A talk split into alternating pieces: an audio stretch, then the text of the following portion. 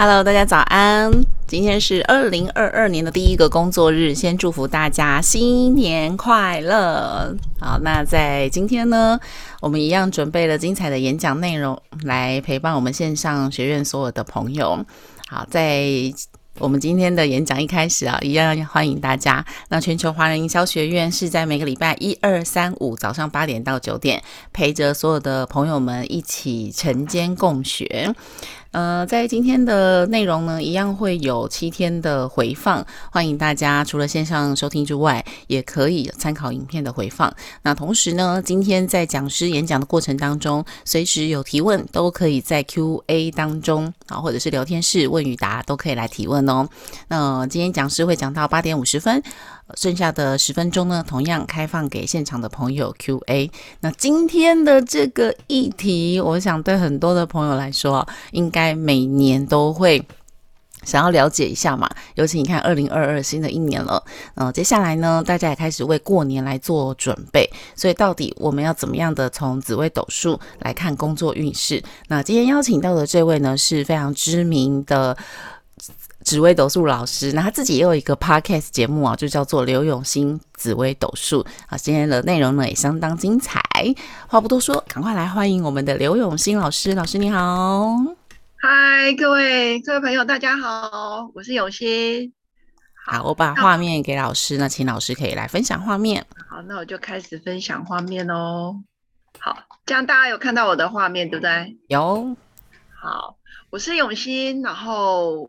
呃，我本身从事紫微斗数的教学跟论命，今年已经到第十四个年头，哎，过完年了，过完新历年，所以我们就是第十五年了。那我之前在北京有超过北京、上海、广州上课咨询超过八年，那我的授课时数其实也超过五千个小时。那很多朋友其实大家在我的 podcast 或是在我的粉专有听过我的一些呃节目。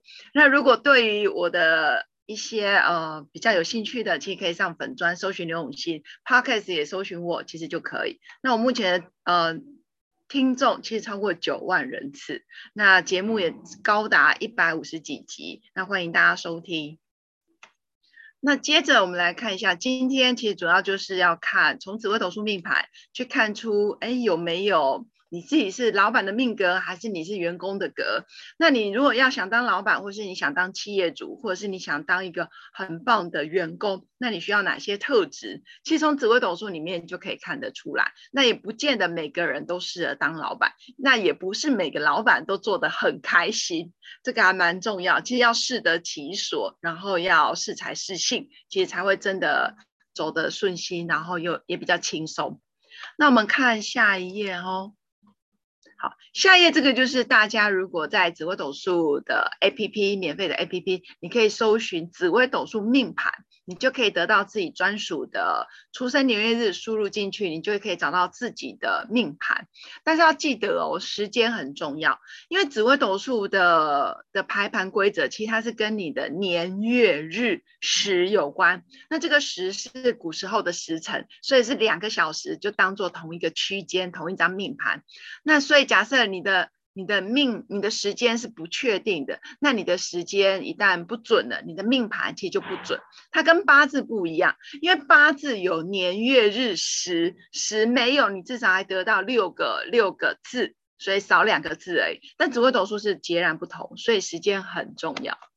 那大家可以看到自己的命盘里面，其实总共就十二个格子。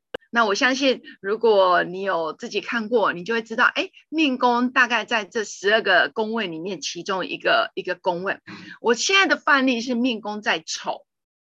所以你在命盘的最右下角都会看到子丑寅卯辰巳午未申申酉戌亥，大概可以从格子的最右下角都可以看到十二个时辰、十二个地支，那这个叫做宫位。所以像这个案例是命宫在丑，好，命宫在丑，那当然每个人的命宫位置一定不一样。好，那像我本人是命宫在卯。那有的人可能命宫在亥，命宫在戌，那每个地支其实也会对应出来，其实就是十二个生肖，也是十二个星座，所以从命盘里面就已经把人区分成十二种人格特质，这个非常有趣。那我们今天要看工作运，基本上你就要很认真去看到你的命宫，因为命宫，呵呵，对，命宫就是看你的个性特质、天分跟能力。对，真的很多人都以为八字跟紫微是一样的，其实不一样。八字是看太阳。它跟太阳的二十四节气非常有关系。紫微斗数是看月亮，它是看农历的阴历的出生年月日，所以两个是不同的系统。那再来是今天的工作运，也要记得就是看一下你的啊、呃、命宫跟官禄宫。官禄宫就是你的运势，好，你的运在哪里，或者是哎哎跳掉了，抱歉，等我一下哈、好，所以今天的官禄宫其实就是看你的工作运势。那你能不能当老板，或者是你有没有老板的命格，其实就从从命宫跟官禄宫就可以推断得出来。这两个是最重要。所以我会常说，其实命宫就是我是什么咖。哎，你真正的个性特质，你是圆的、方的、扁的，还是你是高官显贵格，在命宫其实就看得到。那命宫就是命格。好，命宫就是命格，那这官禄宫就是你的事业版图，你的事业是做很大，还是你是属于呃国内的，或者是你是国际化的？还有你在工作上的态度，其实也是看官禄宫。比如说我在工作上的态度是非常的拼命，然后我是非常的呃尽责，在官禄宫看得到。那有的人在工作上其实是比较随缘，然后比较呃顺心，或者是比较轻松。他觉得，哎，有今朝有酒今朝醉，那在官禄宫其实也可以看得见你的工作态度，其实就会影响到你的格到底是多多高，或者是比较一般。那首先我们先看到哦，在紫微斗数命盘总共就十四颗主星，你们可以从你的命宫，因为命宫就是看个性特质，那你也可以从官禄宫看到你在工作上的样子。那十四颗主星里面，呃，紫微、天机、太阳、武曲、天同、廉贞、天府、太阴，然后贪狼、巨门、天相、天梁、七煞、破军，总共就十四颗主星。那每一颗主星跑到你的命宫或是你的官禄宫，你都会有那一颗主星的个性特质，所以我们就先从每一颗主星来介绍。那第一颗星，紫微斗数其实最大最强的第一颗星就是紫微星。所以假设你今天紫微星跑到你的命宫，或是跑到你的官禄宫，在打勾的部分就是你行得通，也就是说你的强势、你的优势就是在勾勾的部分，它比较是唯我独尊，然后它本身就是一个老板格。所以，如果你的命宫有紫薇，官禄宫有紫薇，你在工作上你就是老大哥。那你喜欢组织，你喜欢管理，那你在布达很多事项的时候，你可能一个人会带三个将，然后将再去带兵，你会层层管理，而不会说哦，我一个人，然后对很多很多员工，这比较不是紫薇的风格。那如果你的紫薇在命宫或官禄宫，基本上很讨厌人家越级报告，或者是没大没小。这颗星其实非常重视伦理，也非常爱面子，所以他喜欢有权威感，所以一般就是要有阶级制度才可以凸显他的权威。那其实比较贴心的部分就是，如果你要跟紫微的人合作，或者是你自己是紫微，你的工作计划就是按部就班，然后在事业上绝对是稳健成长。所以这颗星，如果你的明年啊，比如说你的命盘的流年运势，明年是走老虎嘛，地支寅，所以如果明年地支寅的位置，你有看到紫薇这颗星，你明年的运也会很好。我不知道大家有看到自己的命盘，在命盘的最左下角就是地支寅，因为明年是壬寅年，所以你就看寅的部分，就是你明年的命宫，就流年的命宫。那如果你的宫位里面命宫是空宫，就是没有任何的主星，只有一些小星星，那你就可以看迁移宫的位置。好，迁移宫的位置。好，那接着我现在没有看，没有办法看到聊，哎，有有看到聊天室，我来看一下。画面没有动，现在还有吗？有看到画面吗？应该有。画面在紫微星。OK OK，好。刚刚有人说没动，好。对，老师我可能贴一下那个网址，就是给大家算命盘的那个网址。好，就 App。哎，我有传给你，对不对？好，我等一下贴给大家。好，那老师可以继续。好，我们就继续。那我们来看第二颗星。好，第二颗星就是我们的天机。紫薇是老板格，那天机就是在老板旁边的专业幕僚，这个叫天机。大家应该有听过一句话，叫做“天机不可泄露”。在命理里面很流行这句话，但是实际上真的没有所谓老天知道的秘密。然后还要给人知道，基本上是没有。那为什么会讲天机不可泄露？因为在古时候，其实呃军权时代，其实他不喜欢人民太了解自己，因为这样很容易造反。所以这颗星也代表很聪明的意象，就在老板旁边，然后出谋划策，然后就像个诸葛亮的角色。这就是天机做命的人，所以如果你的命宫有天机，或者你命宫没有主星，然后对宫迁移宫有看到天机这颗星，其实你也很主专业权威人士。那这颗星基本上是非常非常聪明。那以现代论，就是手上会有好几把刷子，就是证照啦，比如说我有会计师，我有律师，或者是我有什么土地经纪人，或者是我有什么精算师，那这个都是天机的特质。那他比较麻烦的部分是，他很多时候他很讨厌笨笨的人，也也就是说他很不喜欢哎不知变通，或者是按部就班，或者是一个口令一个动作，因为天机的脑袋反应很快，他在组织管理或者是他在工作工作上面，他会很讨厌人家是没办法跟上他的节奏。好，那基本上天机非常看重专业，所以他常常会有一个口头禅，就是给我专业，其余免谈。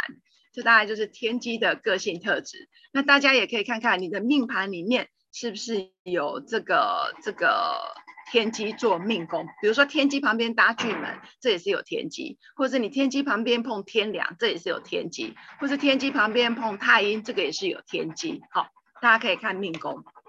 好，接着我们看下一个，下一个是太阳。太阳这一颗星，其实是十四颗主星里面，其实是。特别像男人的一颗星，举例哦，从个性上像男人，然后在花钱也是比较像男人。那基本上男人跟女人，其实男人花钱是比较大方，也比较干脆的。所以太阳这颗星也爱面子，然后他的感染力跟渲染能力很强。所以假设今天你是命宫太阳，你也很适合从事呃一些高阶主管，或者是你是带领部署的人。部署的格，因为紫呃太阳的这一颗星，其实它的渲染能力很强，然后他比较不喜欢的就是哎比较目中无人，因为他自己其实就是有点像大哥大大姐头的特质，所以假设你跟他收学的时候，他觉得你好像不尊重我，或是你没有把我看在眼里的时候，他在工作上其实会有很多得罪小人的部分，因为他喜欢以他为老大。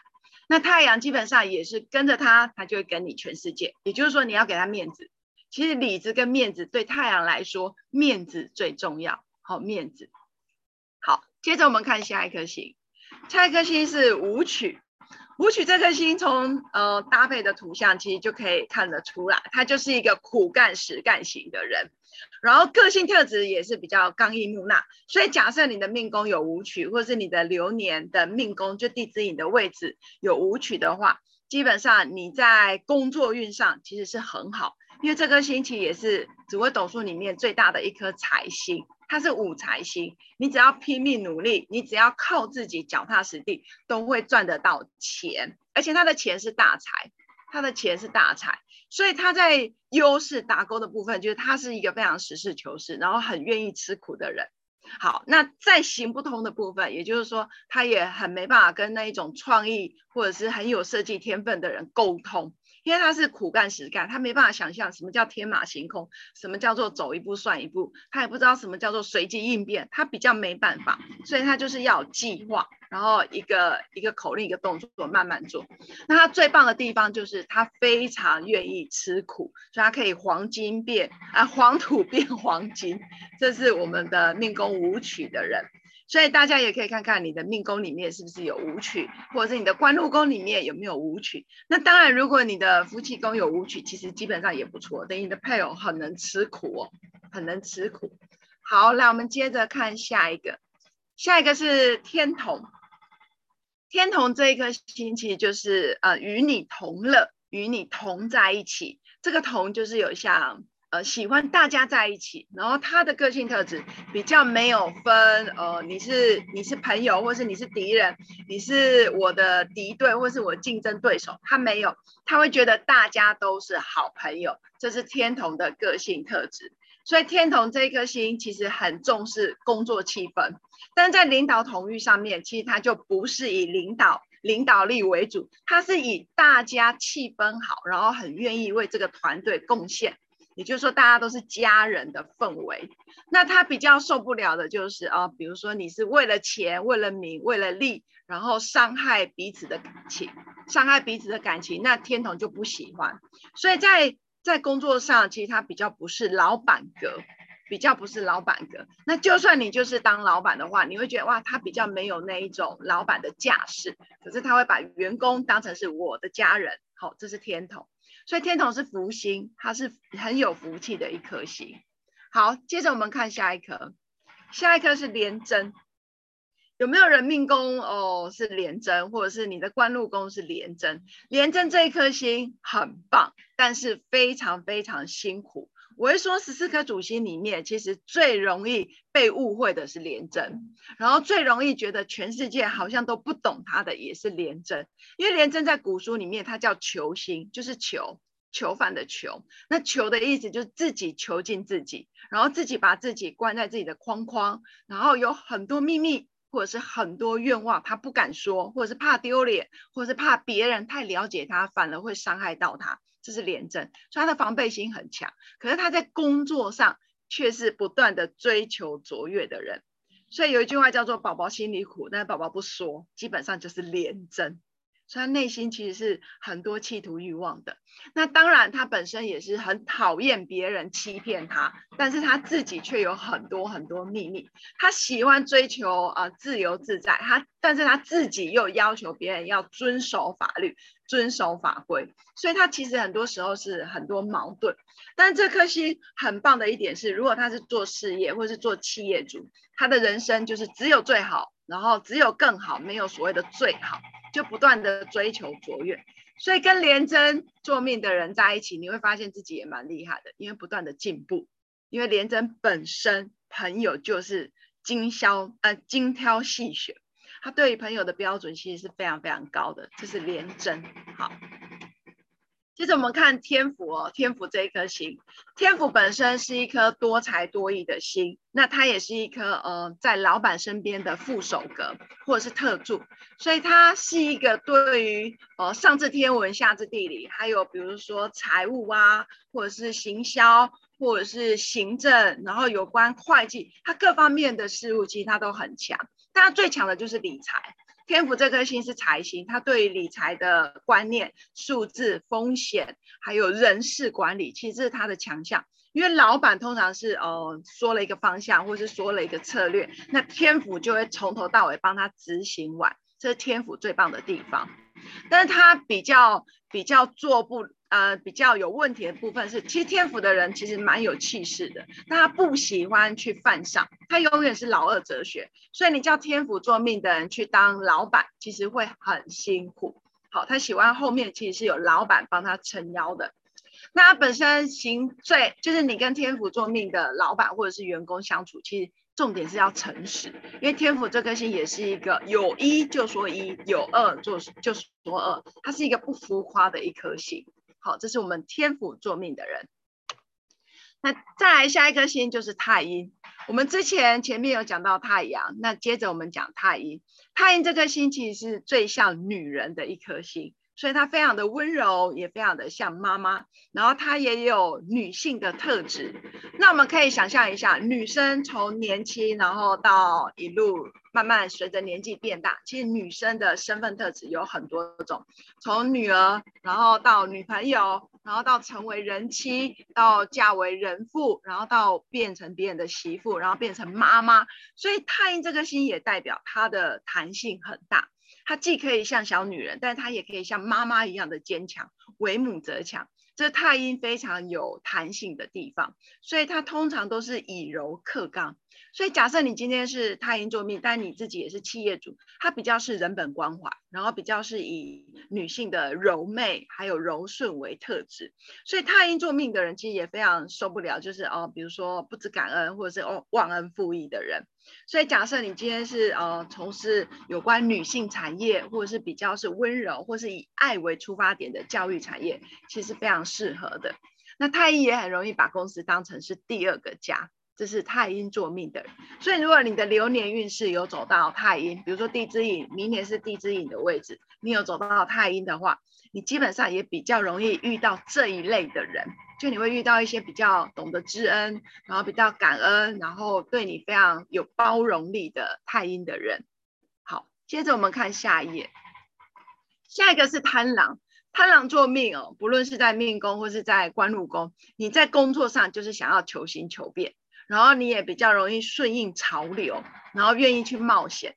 所以假设你的命宫官禄宫有贪狼，你可能就是从事啊、呃、业务。或者是行销，或者是你的客户不能是一成不变的，然后也比较不适合公部门，因为有时候公部门可能要看产业别，或者是看你的到底是哪一类的公部门。如果是朝九晚五的，贪狼通常会受不了。那这颗星其实呃会比较不喜欢那一种呃，比如说你下班之后找他去，哎，我们一起去爬山、去郊游，我们去唱歌、我们去跳舞。如果你没办法跟上他，贪狼会觉得你很无趣。因为他是一个变化很多的人，他喜欢求新也求变，所以要大胆开放的心。如果你是跟他交往，或是你是这一类的老板，他也喜欢员工是比较活泼的，好，比较活泼。所以如果他是做老板，也是属于百无禁忌的老板。你要跟他喝酒唱歌，但在工作上他一样会要求，好，一样会要求的。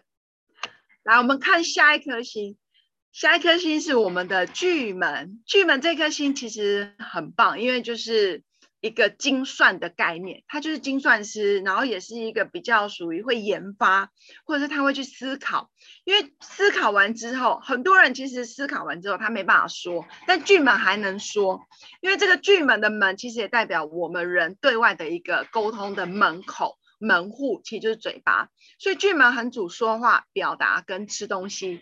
比如说你从事餐饮业，或者是你从事食品行业，或者是有关秘密客，就是美食鉴赏家，或者是你是从事类似鉴赏方面的工作，其实很适合。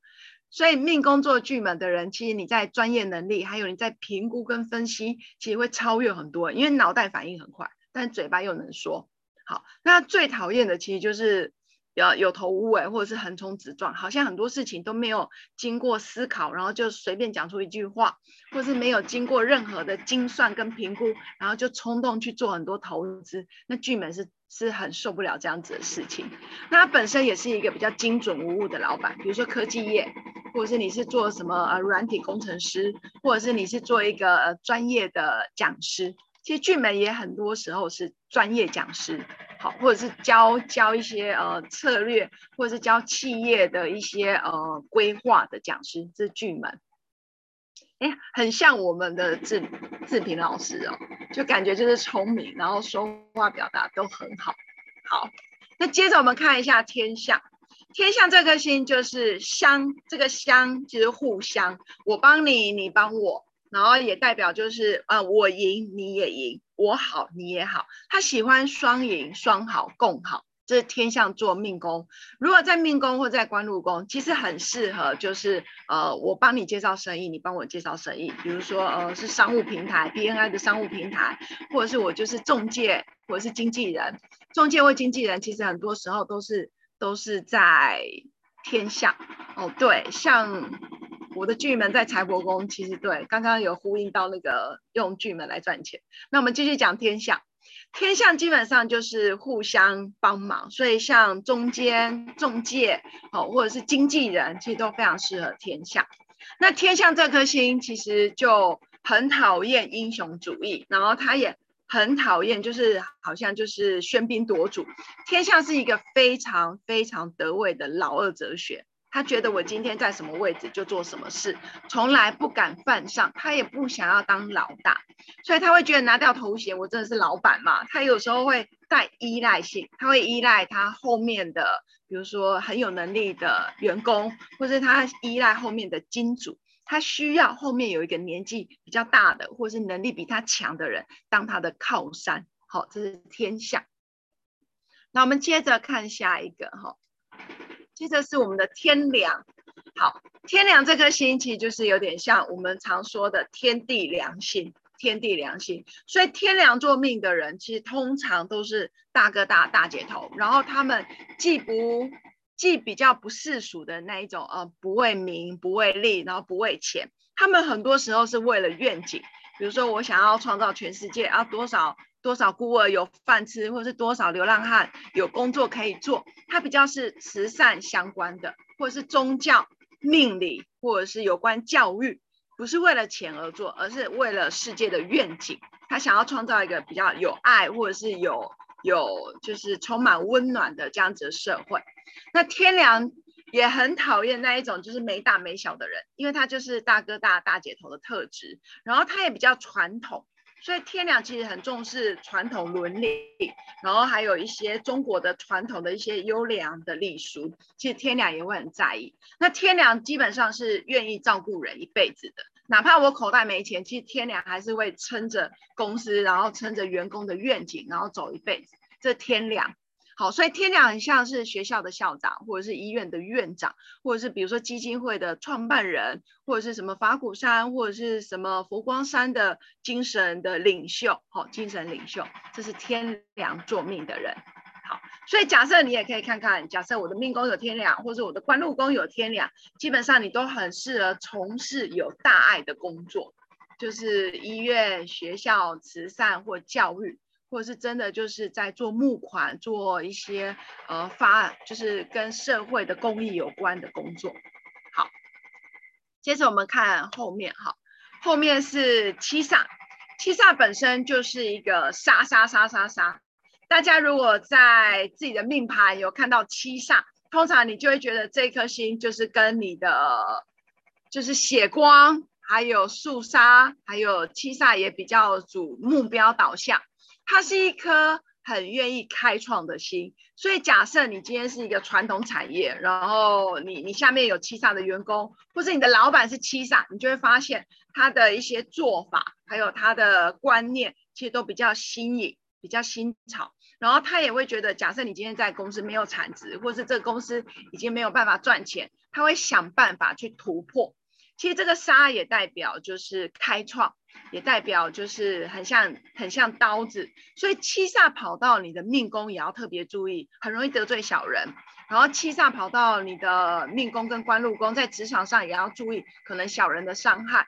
但是相对的，其实很有能力的人一定会很欣赏你，或者是他今天是呃从国外回来的，或者是他是外国人，或者是他是外地人，通常观念比较新的，或者是他比较是目标导向的人，会很欣赏你。可是比较传统的，或者是比较呃老派的，他会觉得哇，你这人怎么横冲直撞，然后很杀，然后杀气十足，所以通常他也很讨厌拖拖拉拉的人，然后也很讨厌缺乏冲劲、缺乏冲劲的人。那他是一个不断求进步，所以这颗星如果跑到跑到命宫，也要注意血光，然后还有注意手术意外，还有比较容易发生一些，比如说撞呃跌倒啦、车祸啊，然后撞来撞去的。那七煞这颗星也很适合从事业务行销、业务行销，或者是你干脆到外地去发展。其实这个星很特别哦。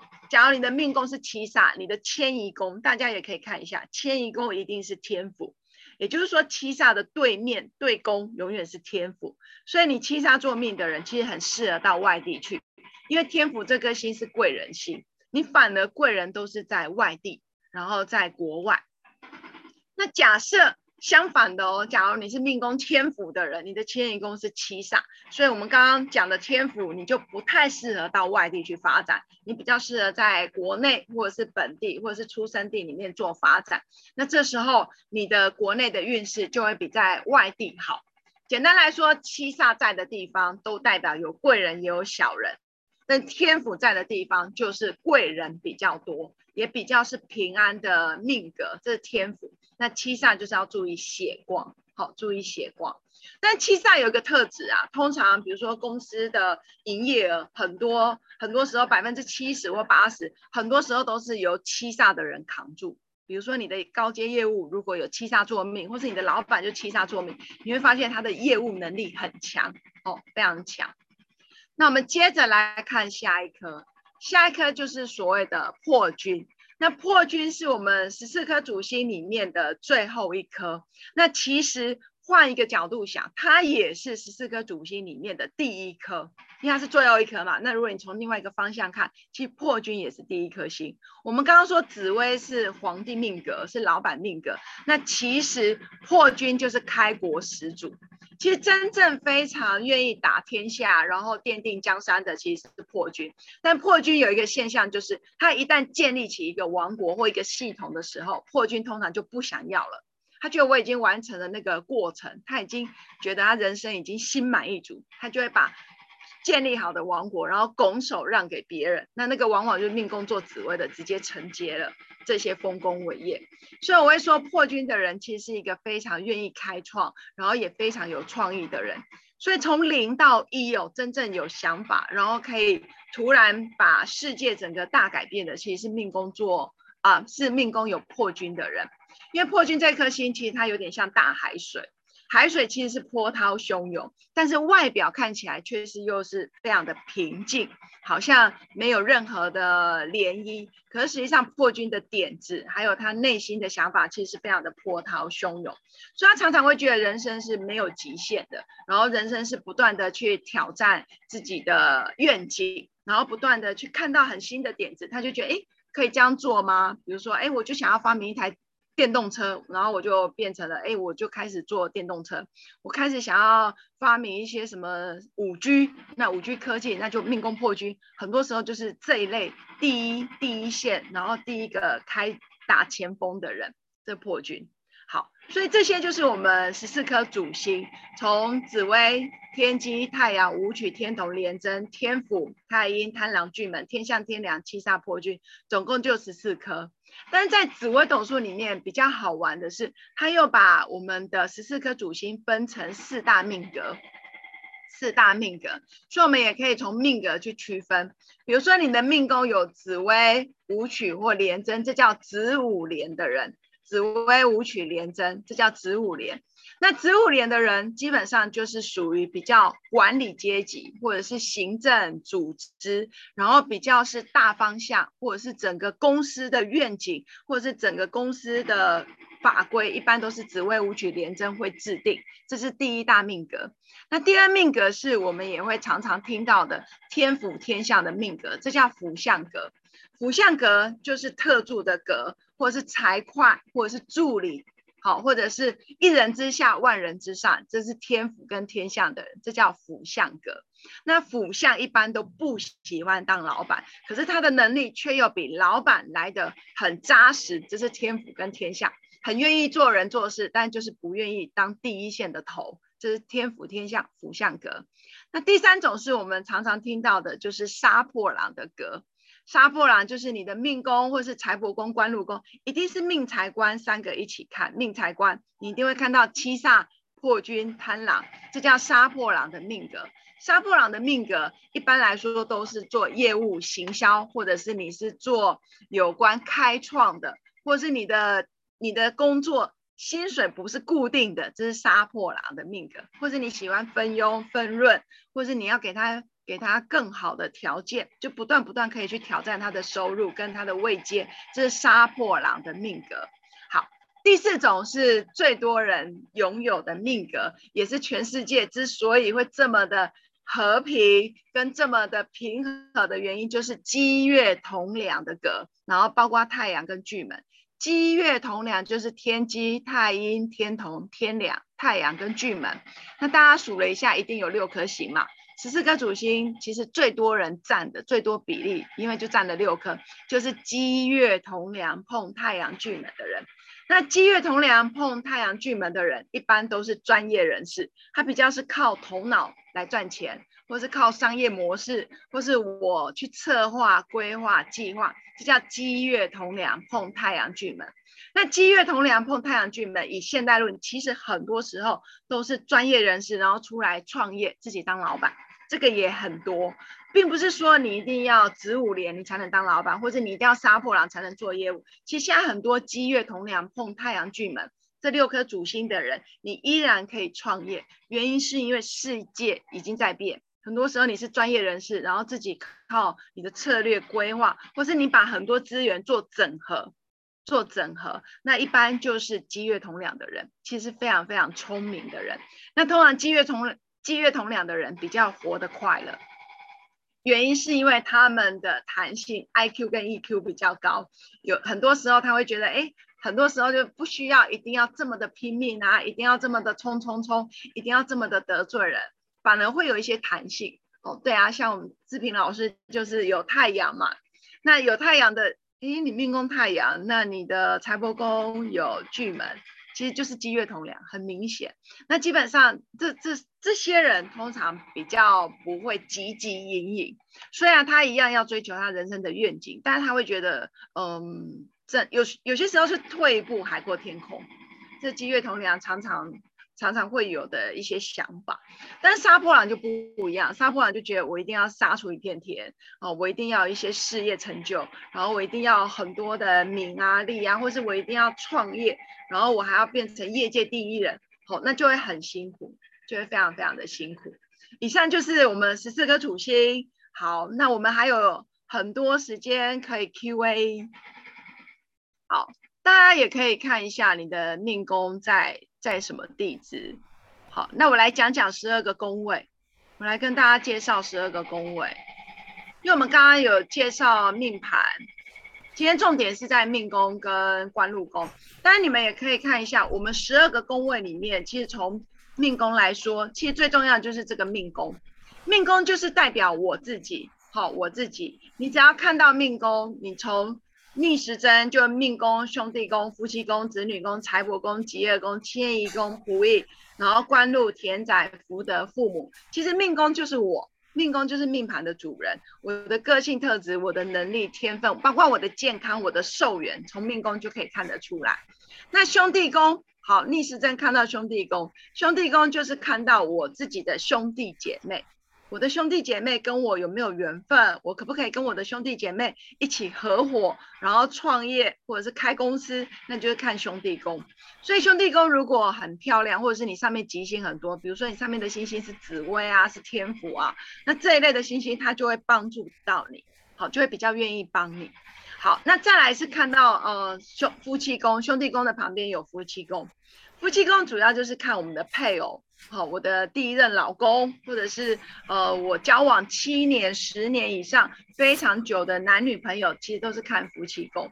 那夫妻宫可以看出，哎，我的婚姻关系，或者我的老公怎么对我，然后他的个性特质，还有他做的工作，或者是他平常的个性，其实也可以看夫妻宫。那一般女生的快不快乐，很多时候是夫妻宫来决定。很多时候啦，那当然，现在很多女强人，你的官禄宫或者是你的事业做得很好，你一样可以过得非常的幸福跟快乐。但通常夫妻宫如果越越是有人陪她，或者是有人可以照顾她，通常女生的命格会比较比较相对更好哦，相对更好。再怎么样，女人还是重感情。好，下一个叫子女宫，子女宫基本上就是我生的小孩。好，我生的哦，一定要记得是我生的。如果是别人生的不算哦，或者是你去认养的，或者是你去认领的都不算，干儿子干女儿也不算。所以子女宫可以看出我生的小孩孝不孝顺，好，或者是我的小孩跟我有没有缘分，这叫子女宫。那古人其实非常重视子女宫，是因为他们很重男轻女。所以子女宫也可以看出，哎，我第一胎容易生儿子还是生女儿？那现代论，如果你没有生小孩，其实子女宫也是看你的妇科跟生殖系统。子女宫其实也很主生殖系统。然后子女宫，如果你没有小孩，其实也很主你的晚辈、你的下属或是你的晚辈。比如说我开公司，然后我就带了两个徒弟，然后这两个徒弟跟着我十年、二十年，等同于好像我的小孩。这个就是子女宫，部属宫跟下属都叫子女。接着我们下一个，下一个就是财帛宫。财帛宫基本上就是你的收入，你每个月的现金流，你每个月的薪资，还有你每个月的活存账户里面的钱，就钱很多，那就财帛宫可能收入很好，或者是上面的星星很多时候让你爆发，就突然有偏财运，或者是你买乐透，或是买什么突然中奖了。这是财帛宫，所以财帛宫里面如果有偏财运，比如说你有贪狼，贪狼这颗星其实是非常有偏财运，在财帛宫你可以偶尔去刮乐透啊、呃，去买乐透刮彩彩券，好，很容易中奖。这是财帛宫，财帛宫如果凶星太多了。太多的人也要注意，比较容易财进财出。那其实财进财出也有一种方法，其实就是你在那个户头不要留太多钱。比如说五号领薪水，那你五号就把钱转走了，那等于财帛宫就破掉了。但你是转到另外一个户头，其实这样也可以去化解。比如说你转到你的定存，或者转到你的银行，呃，另外一个本子没有提款卡，其实这样也很棒。那接着是我们的疾厄宫。疾厄宫其实就可以看你的身体健康，好，身体健康跟血光之灾就是看疾厄宫，因为疾厄宫其实是两件事，一个是身体，一个是血光，这个厄是灾厄，也代表血光，所以假设你的疾厄宫里面很多星象是有血光，像七煞啦，或者是破军，其实这一类跑到疾厄宫都要特别注意，哦、身体比较容易有。动刀或者是血光的现象，那怎么化解呢？其实不用太担心，因为古人很难化解，但是现代人可以。第一个，你可以定期的去捐血，好，捐血，因为等于破，呃，等于把自己的血液，然后去做慈善嘛，其实是非常好的化解之道。那第二个，捐钱，如果你真的没办法捐血，那我们就用我们的名字去捐钱，然后去帮助啊、一些需要的人，这个也是可以。化解血光之灾，所以不用太担心。好，真的不用太担心。我们在紫微斗数命盘真正会讲说你有血光之灾，通常都是非死即重残才会讲。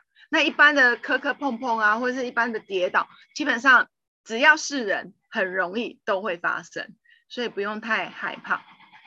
下一个我们是迁移宫。迁移宫通常都是哎，一定是在命宫的对面哦。大家看命盘，命宫的对面一定是迁移宫，所以迁移宫就是我出去的宫位。我出去到底有没有贵人相助？我出外有没有人帮我？然后我能不能移民出差，或者是我能不能到外商公司去上班？因为一般到外商，你很容易呃呃，就是被外派到国外，或者是你要进驻到其他国家，这叫迁移宫。所以迁移宫很漂亮，你很适合出外，或者是去变成台商都没问题。但相对，如果迁移宫很凶的人，就要特别注意，千万别跑太远，或者是不要久留。比如说我到大陆啊，两三年就要回来，最多最多不要超过三年，因为中国人三为大。比如说我一两年内就跑回来，一两年内就跑回来，这是迁移宫。好，迁移宫。那如果迁移宫好的人，通常一般都是。呃，衣锦还乡，我可能出去之后就很难再回来，因为迁移宫太漂亮了。好，接着我们看下个宫位哦，下个宫位是我们的仆役宫，仆役宫其实就是我们的知己好友的宫位。古人的仆役宫其实就是我旁边的仆人，好，或是皇帝旁边的那一些呃呃太监啊，或者是那一些侍卫啊，跟着他二十四小时，然后形影不离，知道他所有秘密的，这叫仆役。那现代论其实就是我们的知己好友，比如说女生的闺蜜，还有男生的那些称兄道弟的好朋友们，这叫仆役，知道你所有秘密，知道你家里的成员，知道你住哪里，知道你银行，好，大部分都是有哪些资金的往来，比较容易害到你的都叫仆役宫。好，那也包括你家里的非佣、外佣，这个也都要注意。所以如果仆役工很凶的人，有些时候是被很亲近的人给陷害。比如说谋财害命，或者是你被很亲近的呃好朋友、多年的好朋友呃背叛，这也是仆役工。好，这大家应该很常听到。比如说好朋友合伙，然后到最后卷款逃跑了，这个也是仆役工。所以仆役宫也要注意，假设你今天仆役宫凶星很多，或者是上面的星象比较是有企图欲望的，你可能两三年就要换个菲佣，换个外佣，或者是你跟外佣的关系要稍微保持点距离，让他不要对你们家这么的熟悉，这个也要小心。好，那接着我们看下个宫位是官禄宫，官禄宫有两个两个字嘛，一个是官，一个是禄，官禄宫其实也代表第一个官位。你的领导统御的官位，官就是简单来说，就是你在公司的地位，你是属于领导阶级，还是其实你是一般的员工，也是看官禄宫。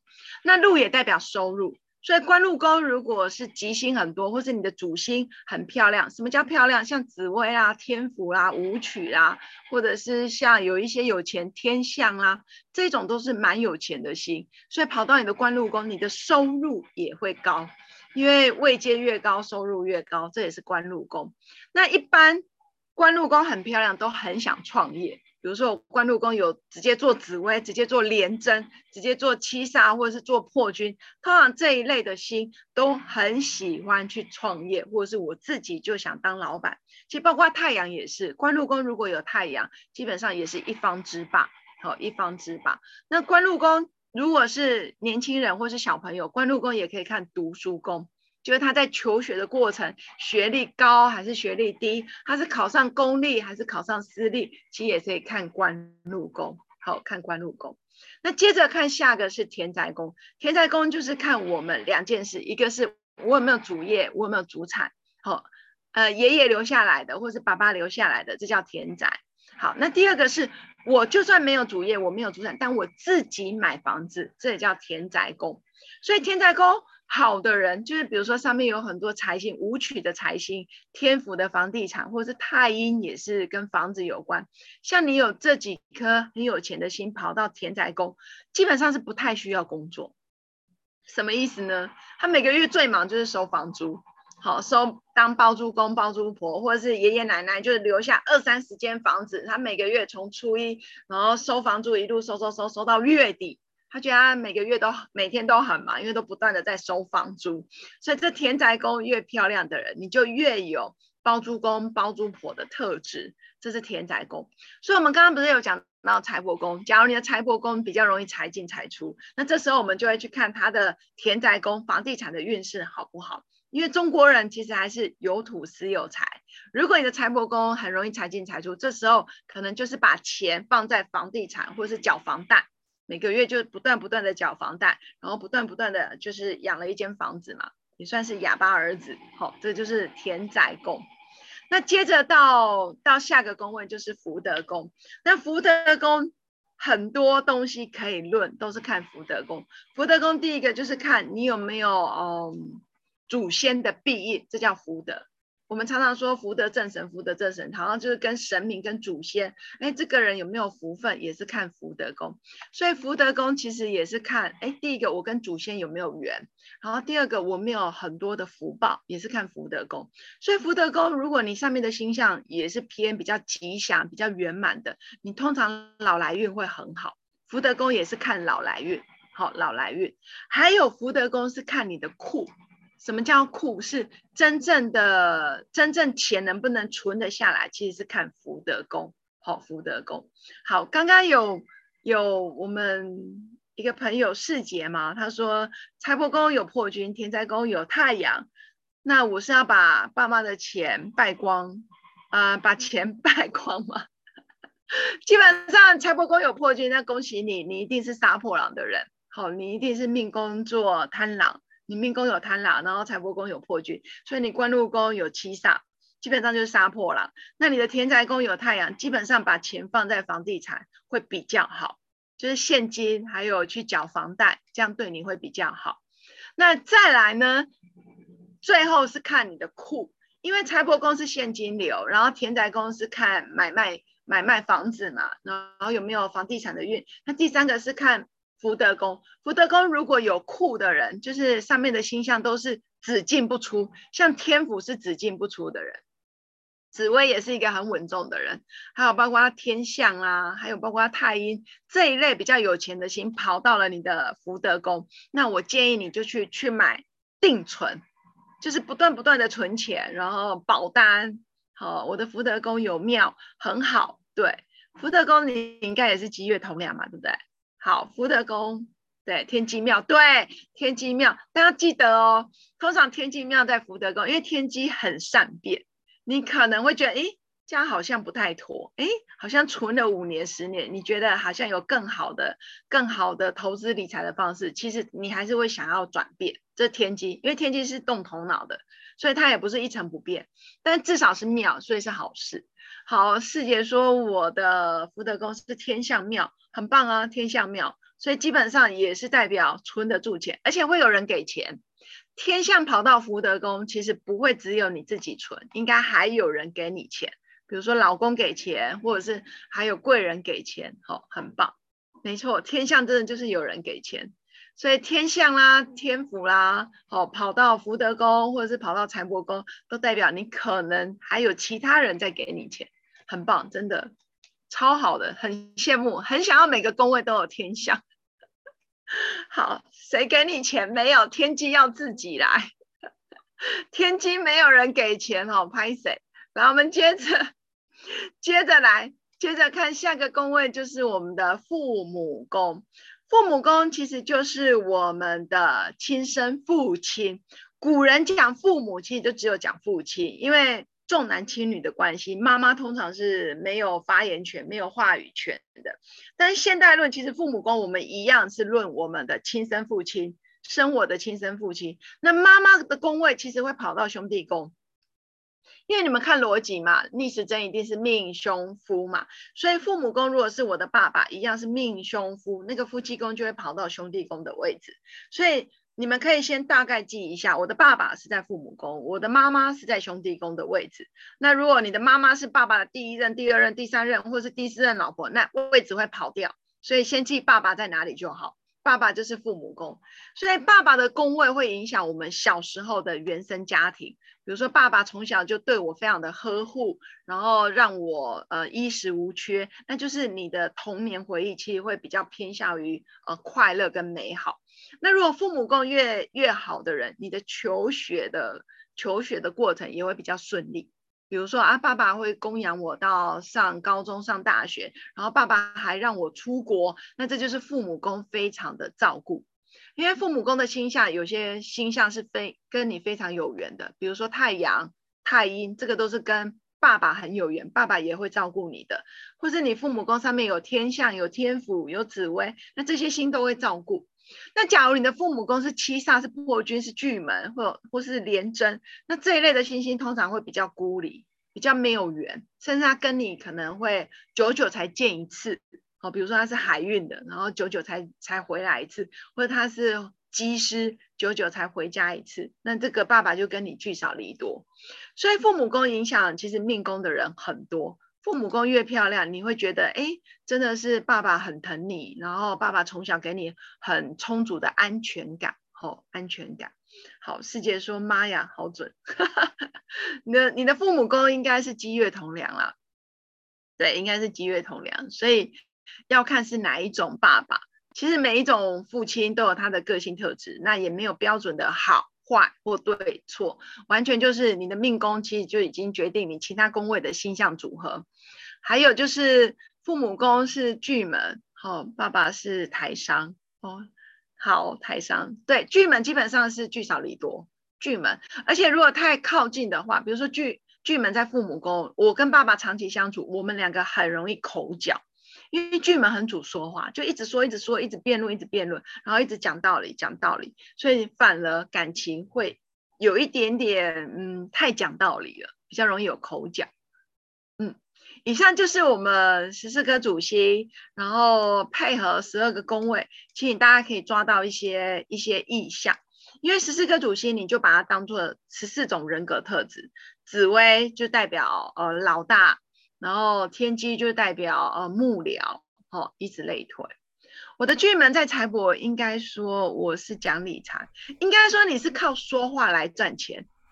对，巨门在财帛是靠说话赚钱。那当然，如果你要讲理财的东西也很好，很棒。但巨门像像您是教口语表达的教练嘛，而且是声音的教练，而且志平老师又不断的得奖，基本上就是巨门。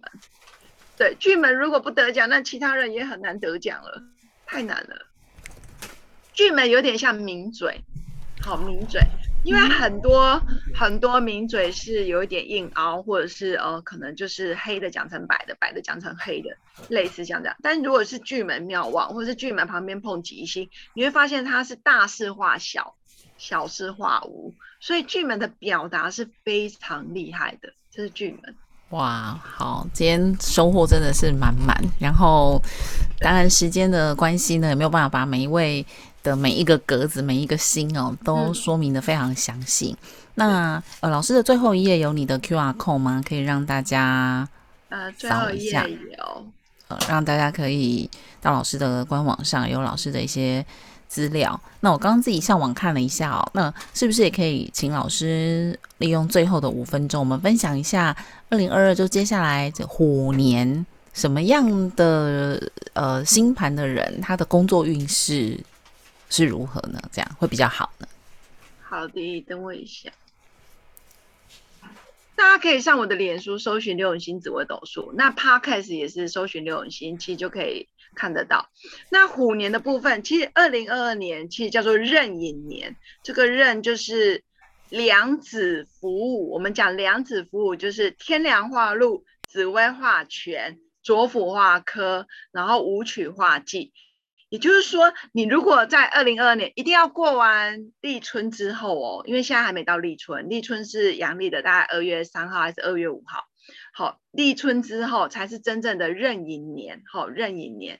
所以天梁做命的人，你明年容易赚得到钱。天梁做命宫，或是你的官禄宫有天梁，很容易赚得到钱。然后第二个，你命宫有紫薇的人。好，比如说紫薇破军、紫薇七煞、紫薇贪狼、紫薇天府、紫薇天相，大概这五种命格的人，你命宫有紫薇，你明年很容易升官发财，因为紫薇化权，所以紫薇假如在命宫，其实你明年的运势是不错的。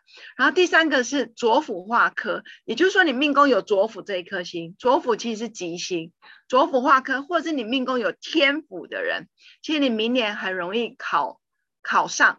也就是说，考上证照、专业证照，那你明年会有名气，因为左辅左辅化科就代表名气，比如说你的订阅人数啦，或是你的粉丝啦，或是你的呃一些知名度，这是左辅化科。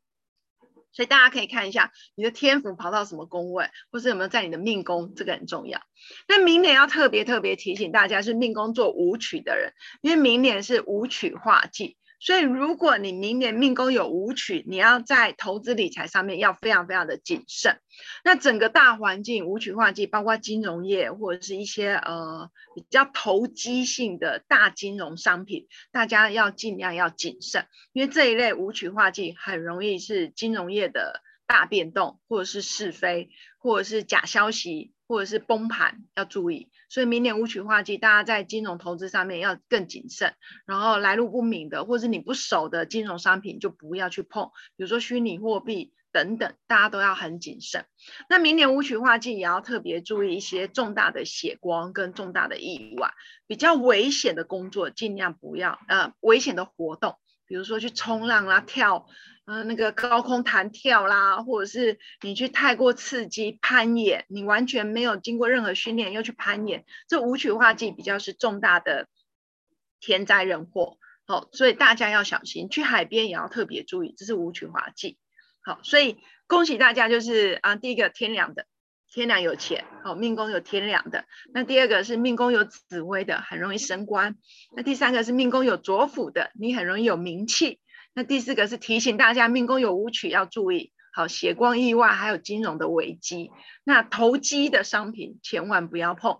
好，以上是我跟大家的分享，也祝福大家二零二二年都有个虎虎生风的一年。那如果还有提问的朋友，也欢迎可以写在聊天室。那老师，我自己的官禄宫啊，就是左上角不是都会有那些红色的字吗？什么太阳、舞曲，就这十四颗星星。但是我的官禄宫左上角都没有星星哎、欸。真的吗？对啊。对面是什么？夫妻宫是什么？夫妻宫有天同、天梁。哦，那你本命是巨门啊？本命太阳。太阳。命宫是太阳。财帛宫是那个巨门，然后官禄宫空宫，然后借同梁，对对吧？老师，你这样凭空就可以想象，也太厉害了。我记起来了。然后福德宫是天机，对。那你基本上官禄宫就是你不喜欢很固定的工作，因为没有主星。嗯，对。但也有同梁，所以你喜欢有趣好玩，然后一定要跟呃很像小孩子这样。所以这样还是可以做事业。我想要主星没有没有星星，是不是就干脆当家庭主妇就好了？哎、欸，不行哎、欸，因为你本命太阳，太阳就是当男人用，很难当家庭主妇哎、欸，真的哦。嗯，好，这个还蛮好玩的哎，觉得应该再来找老师，好好的来认识一下自己。啊、所以其实网站上都可以查询自己嘛的这些每一个命盘，然后多了解一下自己，我觉得也还蛮好玩的。然后，如果要搜寻自己的紫微斗数的命盘，其实你就打紫微斗数命盘，很多网站都可以输入，都可以免费搜寻这样子。对，好，谢谢老师。老师有在授课吗？我觉得自己学这个还蛮好玩的。有，我今年就是会开发就是新的班，就是基础入门。哦，好，这个好有趣哦。好，今天再一次谢谢刘永新紫微斗数的刘永新老师跟大家分享二零二二年大家的各个事业上需要注意的地方。那也谢谢大家今天的收看与收听。好，呃，谢谢。我把我们的那个画面先抢过来一下。好好，那明天呢，要跟大家分享的是，呃，在职场上。穿戴的国际礼仪是非常重要的。有时候呢，我们在一些重要的场合、重要的会议，然后如果你的穿搭不合体、不合宜的话呢，那可能就会影响你这次的案子，或者是你要面试的时候，衣服穿得不对，那也会影响面试官对你的印象哦。那今天的这一，明天的这一集呢，就还蛮适合我们大家吸收之后，跟身边的年轻朋友来分享一下。那今天也感谢大家的收看了，祝福大家有个愉快的一天。明天见喽，拜拜！谢谢刘老师，谢谢，谢谢，拜拜，拜拜。